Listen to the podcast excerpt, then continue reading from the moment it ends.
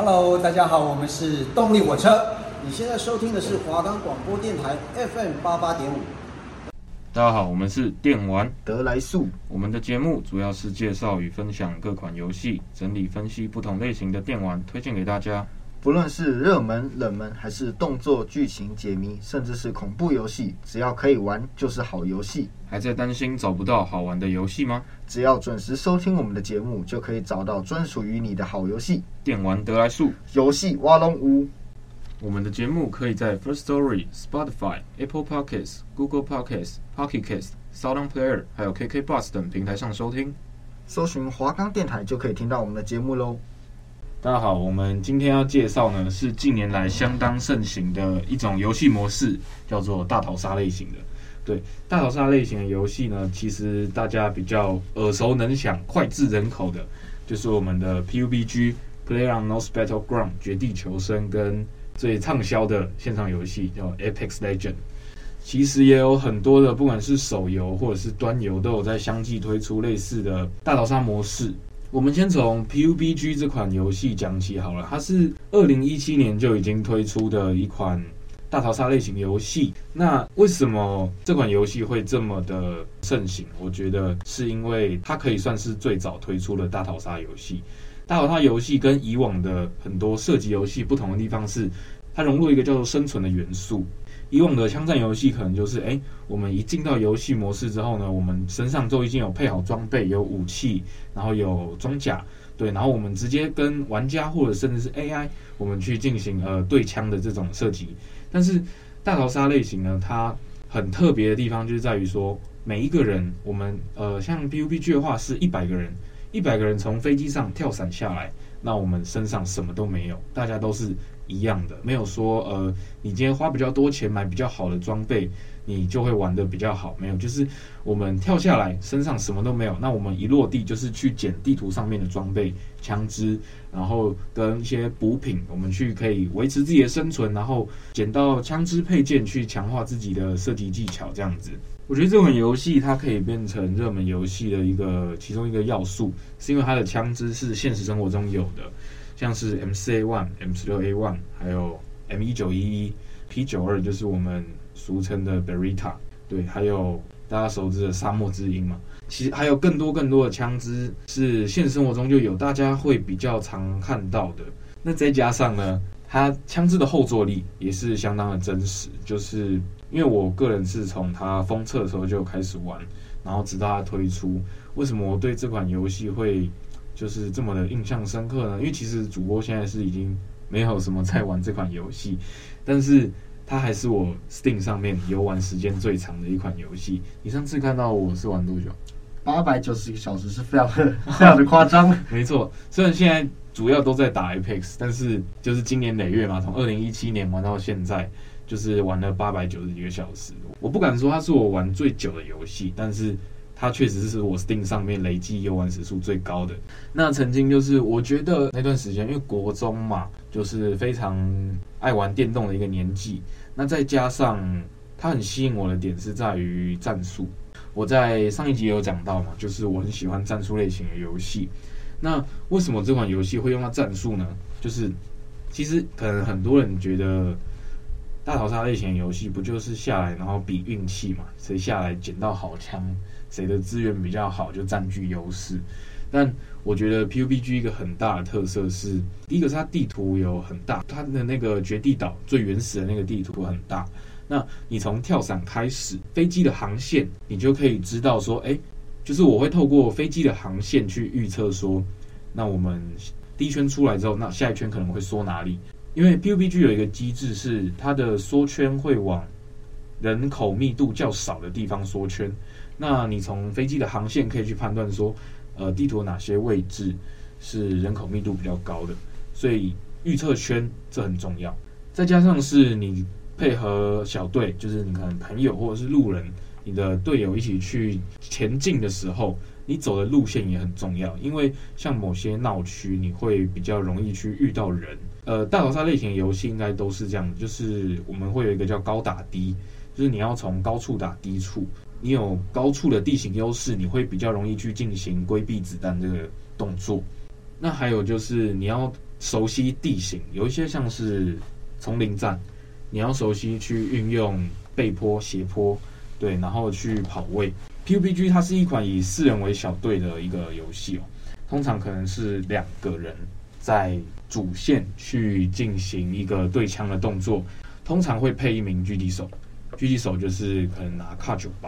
或者是 AWM 这种比较重火力的狙击枪。那从远处支援，那另外一个呢，就是去负责拉枪线的，就是跑到侧边或者是对方的后面，透过跑位去打到对方的弱点这样子。那还有一个点就是，我很喜欢 PUBG，一定需要用到烟雾弹这个东西，就是基本上你要玩得好，你一定需要搭配烟雾弹。你的可能在平原上面啊，没有掩体。或者是打丛林战的时候，你要去从这棵树跑到另外一棵树的时候，你都需要透过烟雾弹去进行掩护。其实很多的射击游戏，我觉得像比较古板的 CS，跟可能大家有听过 AVA 战地之王，就是那种纯粹的 PVP 对枪那种游戏，我觉得烟雾弹就没有到那么的重要。但是这种战术类型需要跑位的射击游戏，大逃杀类型，我觉得烟雾弹就相当重要。这也是 APS 里面它比较缺少的一个元素。虽然 Apex 也是有烟雾弹，但它属于角色技能。PUBG 的烟雾弹是所有的玩家都可以去进行使用，去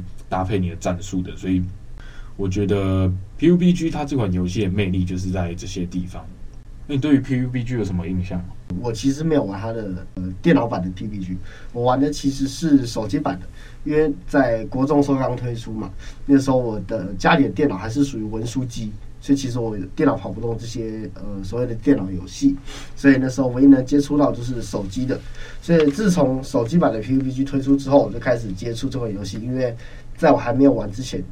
，PUBG 这款游戏就非常火红嘛，所以就有看见实况主在玩，就是自己就非常的想要玩。对，所以我就从先从手游开始先去接触这款游戏。那我对于 PUBG 这款游戏的呃感想也是觉得，哎。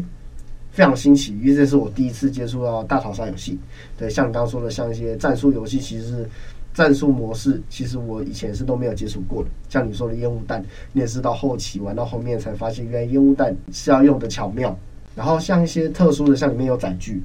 是你可以开车这样子。我是觉得，哎，开车手感其实也不错。然后它有个蛮酷的设定，是你开车撞到人，它就会倒地。只是其实开车有时候。也算是一种战术，对我来说啦，因为手机版的可能比较简单，所以那时候常就是在最后一圈的时候，大家可能就趴地板上，然后我就先开车起来开始去撞人这样子。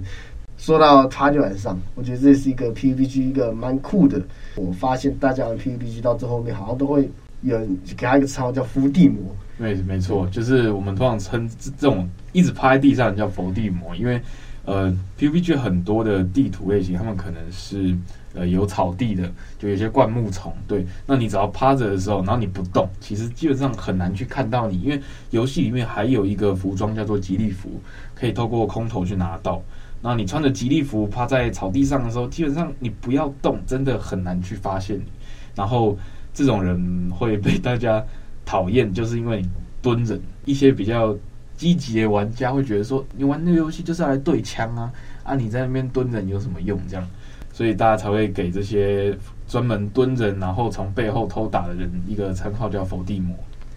对，其实像是我本人就是属于伏地魔的，也是伏地魔教派的伏地魔类型。对，像空投，你说到 PUBG 空投，其实觉得是一个是一个很酷的东西，因为可能空投里面会有像说到吉利服。这种东西其实就非常的关键，可是像到后面，其实假如圈缩的地方，就是像你说会人口比较少的地方嘛，那有时候可能是没有建筑物，没什么掩体。那如果你有一套吉利服，然后你要开始当伏地魔的话，那基本上不能说是一定会赢，但是其基本上来说，你胜率就会提高一点这样子。PUBG 的空投会给一些比较重火力的枪，像是我刚刚有提到 AWM。它本来其实是空投里面的枪，但是后来好像在几个版本有被拿出来，就是在地图上会出现。那讲到空投，其实因为我后面是比较少玩，但偶尔可能会回去摸一下，回味一下这款游戏。那我知道说，它现在地图上捡得到一个东西叫做信号枪。信号枪是你对空鸣射之后会，就是有一颗信号弹发出来，那你只要去信号弹的落点那边，就可以去等待空投，就是那等于说自己叫的空投。有点像 Apex 里面的生命线这样子。那你叫了空投里面呢，就很有可能会有一个特殊的空投载具，它就是装甲车。装甲车基本上你非常难去打爆它。一个小队四个人满编的情况下，你叫到一台装甲车，在跑圈上是基本上是不用太担心了，因为除非人家有那个什么迫击炮能够预测你的路线。哦，对，我觉得这也是 PUBG 一个非常大的特色，子弹下坠跟距离的计算，这些是我觉得 PUBG 让它难度提高，但也不是到太难的东西，因为你要去。呃，透过说你对地图的熟悉度，你打开小地图，你知道说对方跟你的距离大概是几百公尺，那你再配合说你对这把枪支的了解，你这把枪的子弹下坠在几公尺的时候会下坠多少？比较常用到的是狙击枪，卡九八的子弹下坠，因为它是用七点六二口径的子弹，那它子弹下坠就会比较明显。我觉得这是也蛮一个真实的地方。那因为如果说真的以现实生活中狙击手的话，其实还要去测风向。就是子弹会因为风向而去有左右的偏移，那我觉得把这个元素加到游戏里面有点太过于困难，所以我觉得在这个平衡上面，在真实跟游戏之间的平衡是做得还不错。那再是我知道后面的版本有新增一个东西叫做迫击炮，你可以把迫击炮放在地上，然后你真的去计算说你跟敌人的距离，可能假设八百公尺，你从小地图看到八百公尺，然后你就去调你迫击炮的距离，去调那个抛物线。然后你就进行射击，这样，那真的可能过个五秒钟，那个迫击炮落地蹦，然后对面就会倒地这样子。那另外我想要补充一个点，刚才有提到说 PUBG 是最早的大逃杀游戏，其实据我所知，我知道在它之前就有类似的模式出现，但为什么我会觉得 PUBG 最早是？我认为它是最早把这个规模做大起来，也是最早把大逃杀游戏呃发扬光大的一个游戏哦。因为像 AVA 战地之王，我知道它好像也有推出过类似大逃杀的这个模式，但是我也玩过，我觉得有一个非常不平衡的地方是，假设我们有六十个人下来在一个地图好了，它的枪支弹药都非常的少，那基本上你可以看到的是，六十个人里面有三十个人就没有枪，你在这个极度不平衡的情况下，你要玩家怎么下去玩？对，所以我才会觉得说。呃，PUBG 它在平衡上面一定是有做到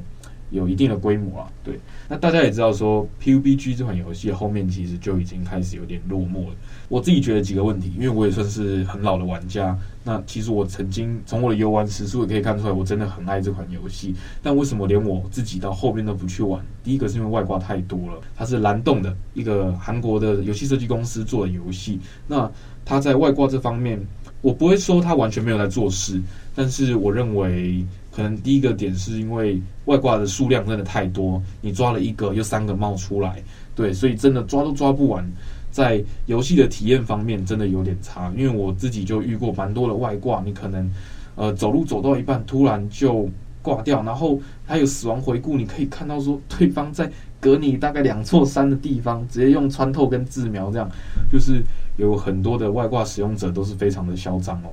那再来是我觉得游戏优化的部分，它在优化上面，我自己觉得做得不太好。呃，有些动作是很生硬的，可能有一些 bug 也没有去做到真的非常及时的修复。这样种种的情况会变成说，我在玩这款游戏的时候，我会觉得有点卡顿。对，那我不知道是不是因为，呃，这款游戏是二零一七年。那可能它整个城市，你要它再怎么做优化都没有办法做到顺畅嘛？这我不清楚，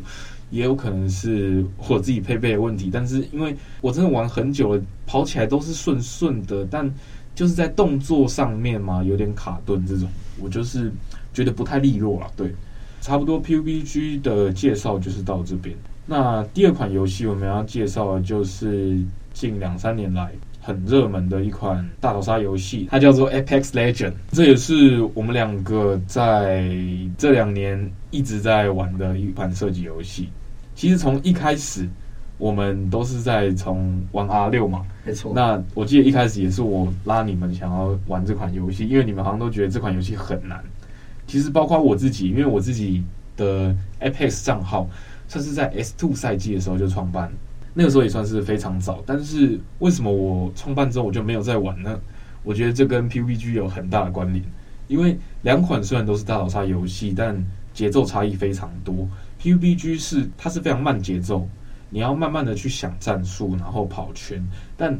Apex 呢，它有多融入了一个游戏玩法叫身法，就是你不只是需要枪技，你的走位也要好。你要可能去蹬墙跳什么的，就是这在你的射击跟游玩的技术上面增添了一个非常大的难度。那尤其当时我又是从 PUBG 转过来的玩家，我是非常不习惯，所以我就只有玩了几场之后我就不玩。那后来是就是跟你们一起玩 R 六之后，那我自己也没有在玩 PUBG，但还是蛮想念那种大逃杀类型的游戏，所以我才会又提议说，哎，不然我们就一起试试看 Apex 这个游戏嘛，就大家。既然被虐就被虐，对，那就至少玩玩看这样。那没有想到呢，后面就是哎，虽然一开始真的也是死得很惨哦，就是因为三个新手嘛，然后有一个是摇杆玩家，没错，对，然后包括说我们两个剑术玩家都是动作是比较缓慢的，然后在枪法上可能也不是到很好。那在一开始玩的时候，真的那几百场都没吃过一场鸡。没错，就是真是被对面秀烂。这款游戏我觉得它有一个很大的特色是装甲，它的装甲就是呃从一开始落地的时候，大家都有所谓的白甲，那你在地图上面可以捡到蓝甲、紫甲，或者是空投，或者是一些战区都有金甲这样子。那只要玩家使用紫甲打到一定的伤害，可以撑到红甲，就是这些我们用颜色去区分的装甲，就是它的保护值有所差别。那依序是白甲、蓝甲、紫甲、红甲，他们是到红甲是最高的防护等级啊。那其实，在一开始我在熟悉这款游戏的时候，我觉得有一个很难去适应的点，就是拉电。拉电就是补装甲这件事情，它在 PUBG 里面是没有补装甲这件事情的，你是直接换防弹衣或者是补血，对，你不会去补装甲这件事情。那我觉得这件事情难在哪里呢？在于 timing。就是你要在跟对方对枪的时候，可能你跟他都有可能在某一个时间点爆甲。那爆甲之后是直接打肉，打肉就是我们呃游戏里面的白血。那如果白血都没，你就是倒地。所以很多玩家可能在于说，诶，被打到爆甲，然后被打白肉的时候，我们会去进行先暂时撤退，拉到远一点的地方，然后去进行一个补甲的动作，就是拉电。可能有一些人会听到 FS 玩家常说：“诶，我要拉个大电，我要拉个小电，或者是我拉个凤凰，这样就是里面的一些补装甲的道具。那补甲这件事情，我觉得就很重要，在它的 timing 上面，因为你在跟对方进行对峙的时候，可能你爆甲了，对方想要推你，但是你躲到一个掩体后面去把电拉完，然后把你的装甲补起来，对方可能不知道你拉这么快，那有可能在对方甲是破损的情况下。”你的甲是满的，那你就有血量上的优势，那你可以进行一个反击，这样子。对，那像 Apex 跟 PUBG，像你说的拉电这个地方是一个很大的差异。基本上还有一个就是它的角色技能，这个是 PUBG 里面没有的。它每一只角色都有属于自己的独特技能，呃，像是寻血犬，就是一开始最基本的角色嘛。它的技能是可以去扫描，在范围内敌人都会被扫出来。那你的位置基本上就是会被显示出来嘛，所以这也是一个战术上的考量。所以 Apex 其实也是算是很注重战术的的一个游戏，可是它的战术可能又会比 PUBG 更复杂一点，因为你要顾及到呃角色技能这一方面，这样还有阵容搭配，就是你的每一只角色之间，呃每一个技能。在一开始组队的时候，可能需要花点心思去做一些搭配啊。对，像他们有防御角色、进攻角色跟补血辅助的角色这样子。那每一张地图的性质跟是适合什么阵容搭配，其实也都不太一样这样子。然后我觉得他的枪其实不会到太不友善，因为他的后坐力其实真的不大，打击起来的感觉很好。那基本上来说，这款游戏非常吃的就是你的角色熟练度、角色的技能搭配，然后跟一些 timing。对你刚说的拉电啊，可能什么时候要撤退，什么时候要推。那我觉得你刚刚有讲到一个 PUBG 跟 Apex 很大的差别，就是真的是枪的后坐力。后坐力上面，因为我原本是 PUBG，然后我后来玩 Apex，但我其实在前一段时间有回去稍微玩一下 PUBG，就我自己一个人。很大的差异真的是 PUBG 的后坐力真的非常大，Apex 它的枪跟 PUBG 比起来真的是可以说没有后坐力的，所以其实我在玩 Apex 的时候，有一些人可能会说：“哦，枪的后坐力太大。”那我真的觉得他是没有玩过 PUBG。我的滑鼠灵敏度、DPI 的参数都是呃从 Apex 那边是固定的。那我后来直接去开 PUBG 的时候，我要压枪，我要我要我需要压在同一个点上的时候，我的滑鼠已经要滑到我的桌子底下了。对，所以大家从这个举例可以听出来说，两者枪支的后坐力差别真的是非常大的。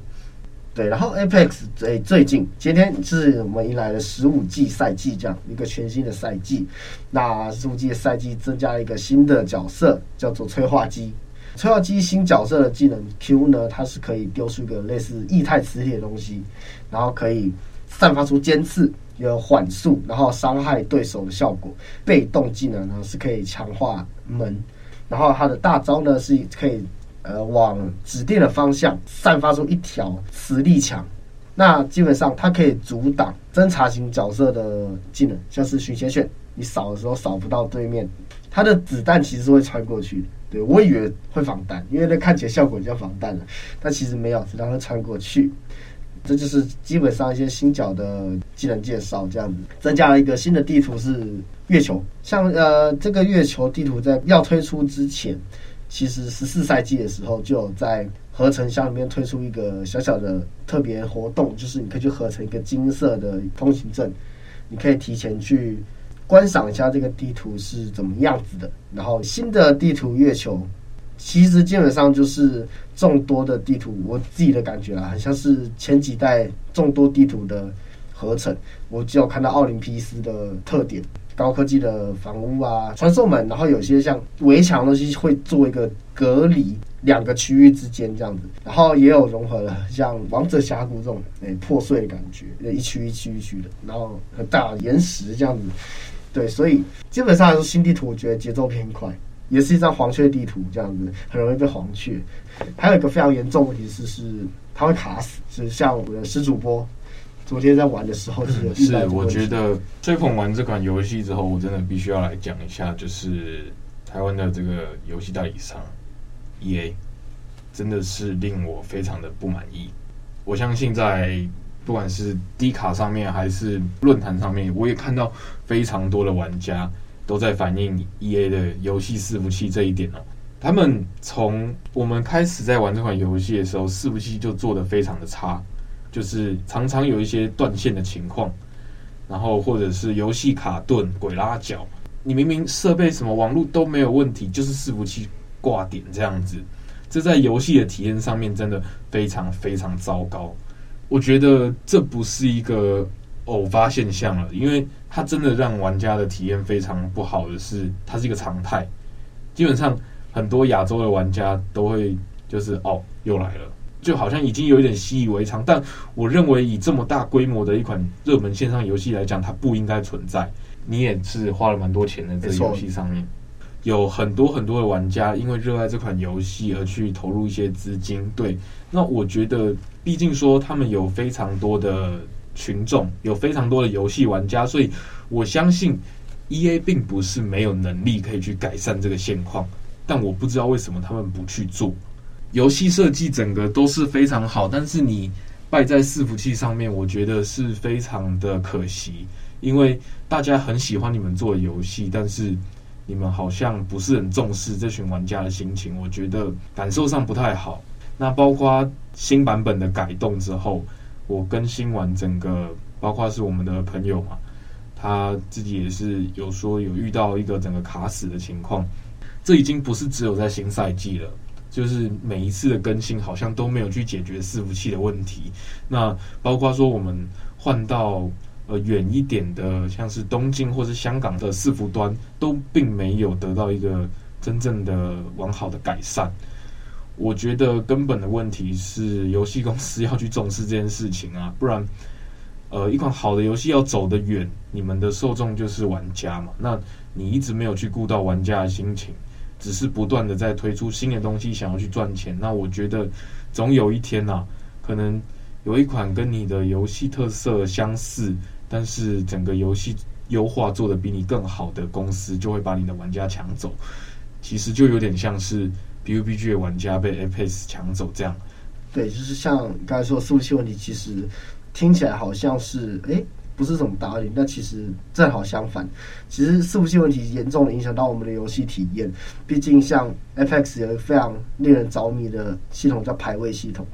那排位系统其实有一个看似贴心的小小设计，叫做中离惩罚。是如果你打到一半，你队友都还在，你直接离开游戏，那你会直接被禁止游玩十分钟。这十分钟内，你什么游戏都不能玩，你连。靶场都不能去，你就只能坐在那边干瞪眼。常常发生就是你在打排位的时候呢，游戏伺服器突然就爆炸，强制中离，那不是我们的问题，但是他们依然发给我们一个中离惩罚。那基本上我们正在努力的爬排位的时候，突然被这样子恶意的搞我们，其实我们心态是会爆炸的，就是在那十分钟内，就是会觉得说为什么要这样子？对，然后就可能有时候玩想了想之后，就越来越气，就可能就把游戏关掉。但这其实是游戏商真的是要好好的重视一下这个问题，因为这东西其实反映到我们玩家身上，其实让我们非常的不开心。这样子，对啊，毕竟也是花了蛮多钱嘛。没错，对。好，那小小的抱怨完之后，大概总结一下，今天介绍了两款非常大的大逃杀游戏，大家也听出来了，其实两款最大的差别在于节奏上，PUBG 属于节奏比较慢，对，然后可能在战术的运用上面会比较偏近于真实。对它的枪支啊、地图什么都是比较贴近我们的生活的，比较硬核的一款游戏。Apex 就是比较科技感，那比较虚幻一点，它真的就是蛮虚拟的世界这样子。那节奏是偏快的。那其实大逃杀类型的游戏真的不止这两款，到现在已经有非常多的很多射击游戏都尝试推出大逃杀类型的模式这样子。那包括像 Call of Duty 的呃 Warzone。Warzone 就也是一款蛮多人在玩的大逃杀类型游戏，它我觉得刚好介于 PUBG 跟 Apex 中间。如果你喜欢节奏快一点，但你又更喜欢真实感的话，我觉得大家也可以去玩看 Warzone 这款游戏。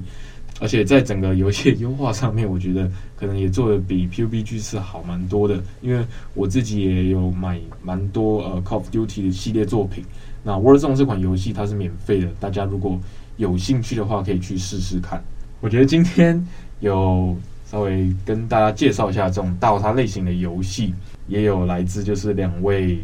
Apex 玩家的心声，所以可能会有一些比较极端的言论，比较激进啊。对，所以但是说的是真的啦，真的是我们的内心话。这款游戏真的很好玩，它也非常的有发展性、可玩性，因为呃还有一个点是它非常的多变，它在。呃，小小的赛季里面都还会做不断的更新，然后每周每天，呃，合成箱你可以拿到的东西都不一样。我觉得多变性对于一款游戏延长它的寿命是非常的重要。但你最根本的问题要解决，就是伺服器的问题，严重的影响到玩家的游玩体验。所以以上言论不代表本台立场，对，是两位游戏玩家的一个肺腑之言。好，那今天的节目就到这边，我们是电玩得来速。游戏挖龙屋。